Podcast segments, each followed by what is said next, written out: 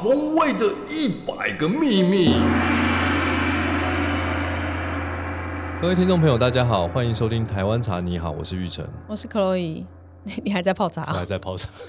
对，没关系，继续泡，反最正近就是喝茶。开场都还在泡茶，所以拜托你嗯先、因为先茶讲几句话。哦，好啊，就是喝茶这件事情，反正就是到冬天茶很容易冷嘛，所以令赏就是会就是要喝的时候他才冲茶，对对对不然先茶一下就冷了。先泡好就凉了，对啊，呃就虽然没我那么好泡茶喝，凉了也很好喝啦，不是因为我不是我泡，是因为茶如果凉掉要好喝，秘诀就是什么，你知道吗？你茶叶放多一点，然后不要浸泡那么久。哦，这个是你一直以来泡茶的秘诀啊、对，然后我就就是发现这样子的茶凉掉也不会不好喝。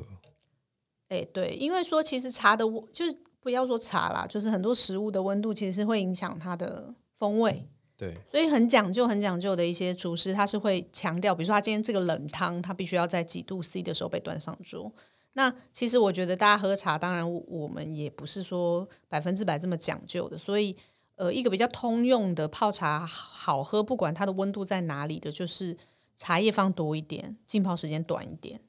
只要你这样水水会温够，其实甚至不用哎浸，但泡都没最近有一个关系新发现，就是烧水壶这件事情，就是令赏的新发现。我们平常在办公室、在家里，为了讲究快速，都是用那个电烧壶是嘛。怪速还是快速？为了讲求快速，我们都是用电烧壶。 对，那有有一天，我们就心血来潮，拿了就是茶壶，就是水壶去瓦斯炉上煮水嘛。其忘实记我很久很久很久以前当消费者的时候，我是用陶壶，下面有火的那然后种，放在瓦斯炉上面烧。那曾经还有企图想过要买那个下面是烧炭的，然后那个热慢慢的把陶壶里面的水烧滚。但后来我怕我在家有有人怀疑我要要烧炭烧之类炭，的，对，对，因为不小心的话就糟糕了。就就算了。我就决定还是用瓦斯炉。对，那那一天是因为平常就是用快快煮壶，就是比较快嘛，热水就这样烧开了，五分钟就可以喝茶了。那那天是我们就是心血来潮跑到了公园去泡茶，对，然后带了快就是那叫什么快速炉、卡卡式炉，卡式炉。然后瓦斯罐跟那个一般的煮水哎，壶。突然就这间样发现瓦斯炉烧出来的水怎么比我平常泡的茶好喝？原本以为是不是在就是你知道公园里面旁边有大树啊，有草皮啊，就觉得喝山起明茶水秀的对不对对，喝起茶还特别好喝，就觉得哇怎么这么好喝？结果回到家也一样用瓦斯炉烧，小一点的火，一模一样的茶叶，一模一样的茶壶，啊泡起来的确真的是比快烧壶好喝很多，后来我就把那把快烧壶从窗外丢出去了。也是不需要那么极端啦。但是就是如果大家有一点时间的话，我觉得可以试试看用瓦斯炉烧水。 对，但是你要确定你的瓦斯炉没有那个没有油味哦，因为很多人家里的瓦斯炉，因为可能常常放在水厨壶啦房，，水壶也是。对啊，就是那个水壶会会有喷到油，会有油味啊。就会有一点油，就是煮菜你先用吃饭的你油那个烧的瓦斯炉的水喝喝看有没有油味啊、对有没有异味？那如果没有的话，其实用瓦斯炉烧水，火开小一点的话，泡茶是特别好喝。对，那令长就是发现了这个泡茶秘诀之后，他就很热衷去公忍不园。住今天这一集就要跟大家分享。对，就好，跟以大上家就是讲今天的节目，分享完了。不是不是不是，就是接下来令常要讲一些，就是跟上一集有点延续的，就是关于那个所谓的山头气，就是从什么产地来的。对我上一集讲了，呃，茶园的一个比较从大的角度来看，它整体的自然环境就，一座山一座山嘛，一座山一座山。嗯，但你知道，其实我还有一些在茶叶界遇过的一些神机，你知道吗？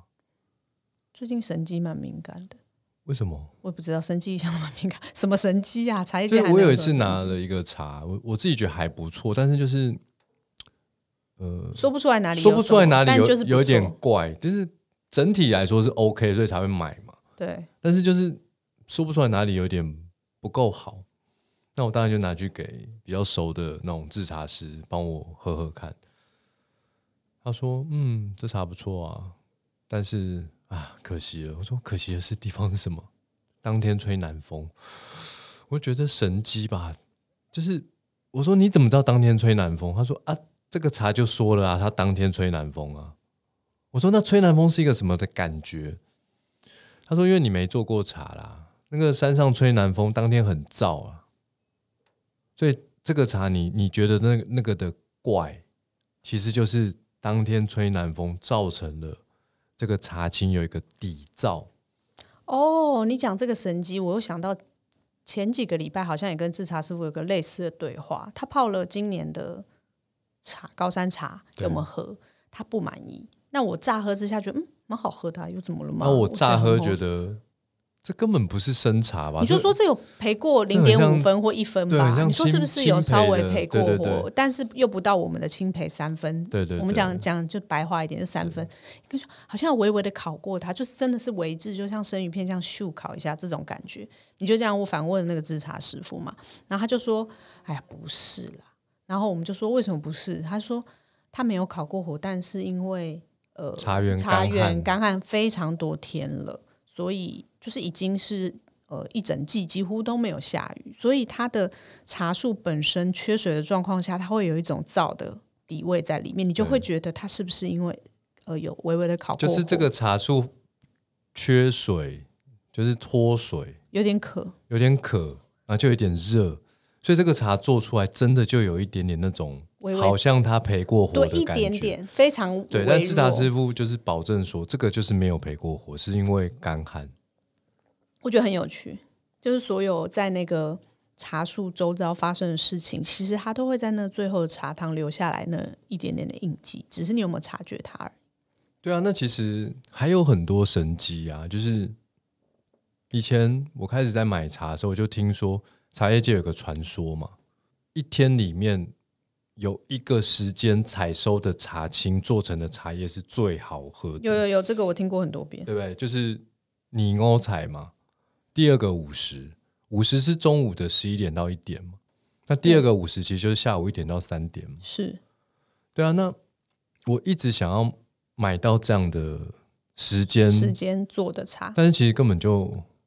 不可能啊，对啊，因为大家其实会把每一个时间集合在一起做出来的再茶去最后集合在一起。对应该说每一个时间都在做收茶成的茶青，它就是陆续的去分批做哦，了，懂懂懂，然后最后做成的每一批茶叶，它会混合成同一天的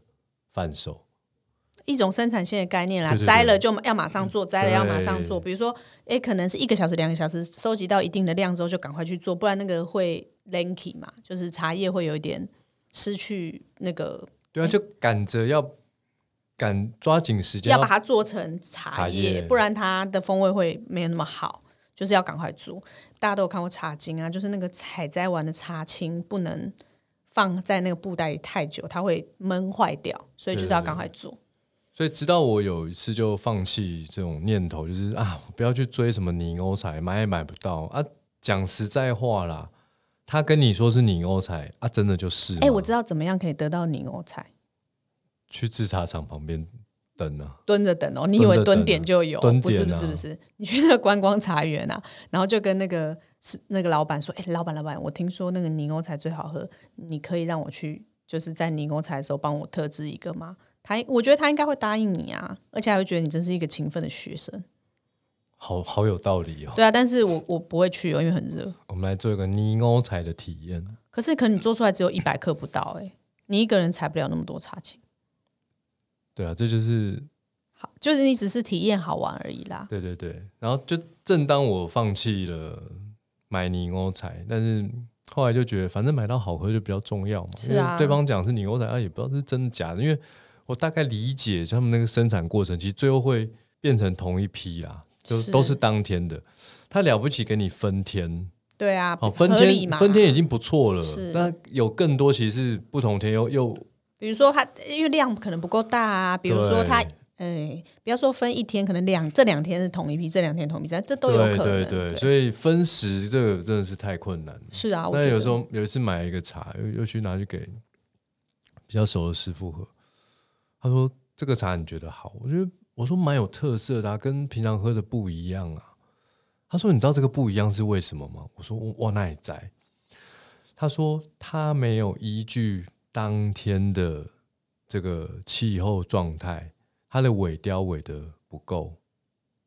我说什么意思啊？我说做茶不就是那几个步骤、那几个工序吗？然后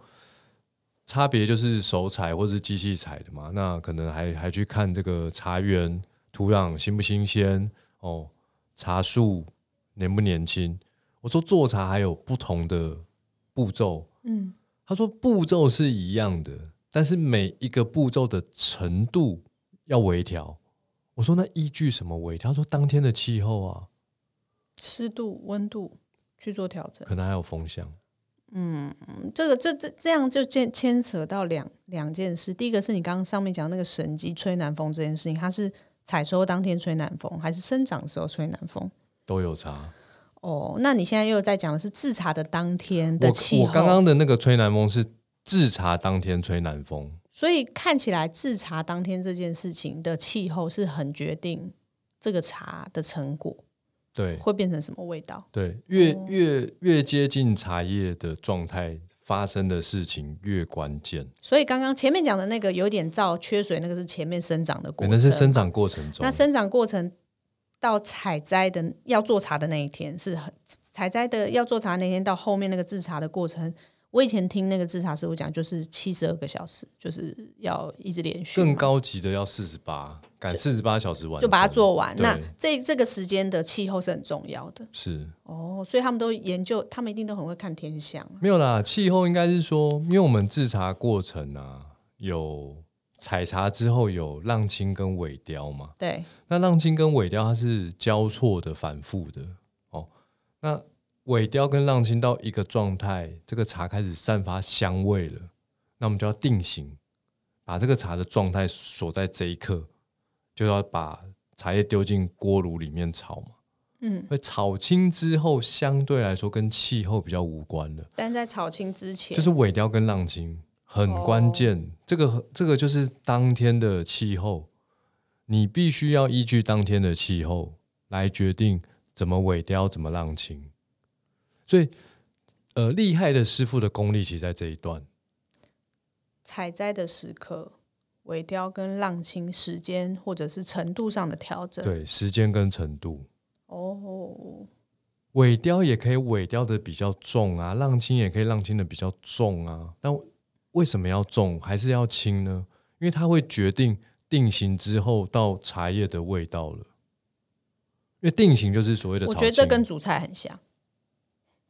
就凡事都有共通的对道理哦对嘛。对对对，就是你要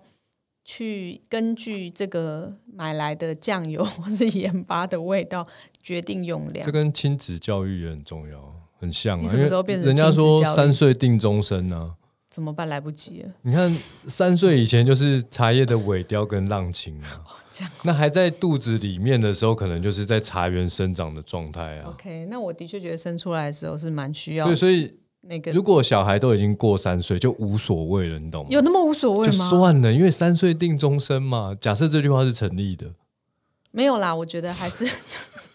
我们我们不要这样子随便变成什么亲子教育学家，但我我可以理解，就是有的确有一个关键的时期是可以决定大部分的事情。是是，所以就是说，嗯，延续前面说的，不管在栽种的过程啊，或者是你种在什么地方，它会影响它的风味。但是从再微观一点的看，你从采摘的那个时间到浪青尾雕这个前面步骤，它其实更是可以让那个茶叶风味有不同的变化的时刻。关键时刻所以这就很仰赖师傅的经验功力，跟功力。对，他要他要下判断，是就我到底要浪轻重一点还是轻一点？那重一点跟轻一点，有的时候不小心很多成分会让这个茶汁就空掉了。嗯，就走水啊。其实浪青跟尾雕，我们在行话就是叫走水。走水有时候是吐苦水啊，把那苦水，因为茶还是有一些比较嗯对啊刺就激的是成分植，物嘛，但是有人走过头了，本来好的成分也没了，那茶就空了。嗯，这是从令赏跟那些生产者啊、制茶师傅的角度去看这个茶。你们在评选的时候，当然会说啊，他吹南风或什么去评选他茶的好或坏嘛。那但是站在我们消费者的立场，就是其实我觉得，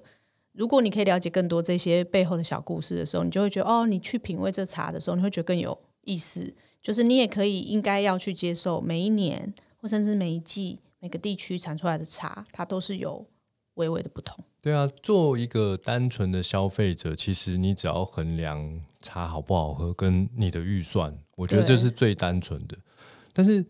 呃，在做一个进阶的消费者，其实你就是去理解说，哦，你喝到的这个味道，不用去拘泥到底跟哪一件事情有关，就是说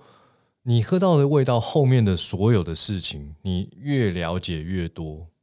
这是有趣的。我觉得要欣赏，就是每一次你喝到这个茶，其实即便它开封之后，它都会有变化的。就是呃，这个茶你每一次喝到，即便都在我们家买到的青培阿里山乌龙好了，它每一批每一批它焙火的程度，即便有经验的师傅他固定他希望他可以焙到这个程度，可是他可能会因为这个茶青的现在的状况，他多焙了一点点，可能百分之五。跟少了百分之五，那这种细微的差异，在比较敏锐的消费者的口中，他是喝得到的。那我觉得大家都可以去试着欣赏这种自然界出现的差异，然后觉得它是一种很珍贵的经验。嗯，我觉得你讲的很好。我的确觉得是这样啊，就是不要把它当成是好像是品管不好有缺点，那它就是停令赏常说的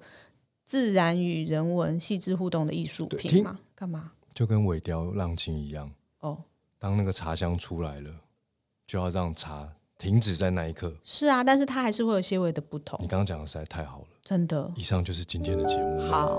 我是那雨辰，我是 Chloe，大家拜拜。拜拜。